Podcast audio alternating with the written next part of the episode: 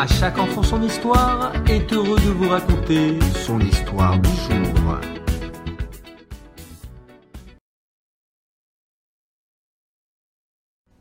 Un grand sage, du nom de Marzoutra, voyagea un jour accompagné de ses élèves pour faire une grande mitzvah dans une ville.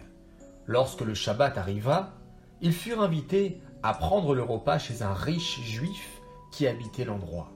Ils furent reçus très aimablement et avec beaucoup d'honneur et passèrent toute la journée du Shabbat dans cette maison. Le riche possédait une magnifique coupe en argent sur laquelle il récita le kidouche le vendredi soir, puis à nouveau le lendemain matin. Après le kidouche, il servit chaque fois un repas copieux à ses invités en l'honneur du Shabbat. Le soir, pour réciter la Havdalah, il utilisa à nouveau la précieuse coupe en argent, puis la maîtresse de maison voulut la ranger à sa place.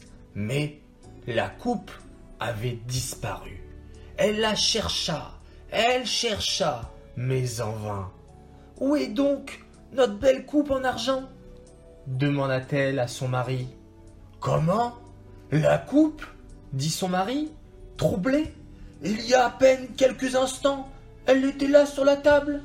Où a-t-elle bien pu disparaître si soudainement?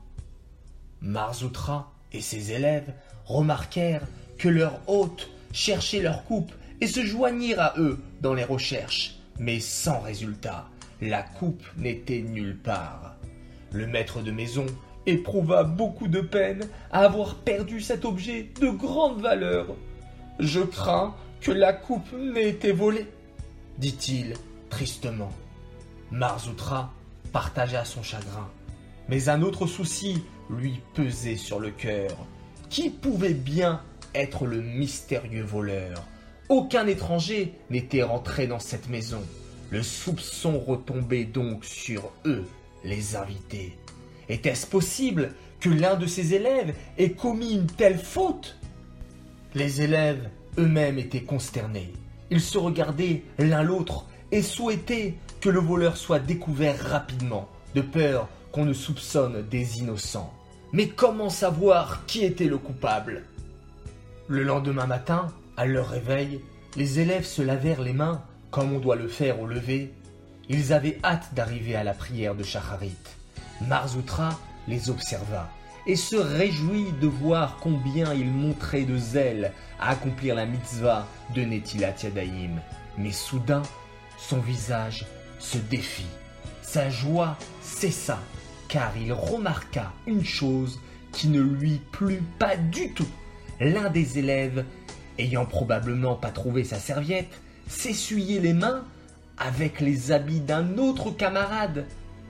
Mais voilà donc notre voleur, se dit Marzoutra, celui à qui il importe peu d'abîmer les affaires appartenant à un camarade peut aussi voler.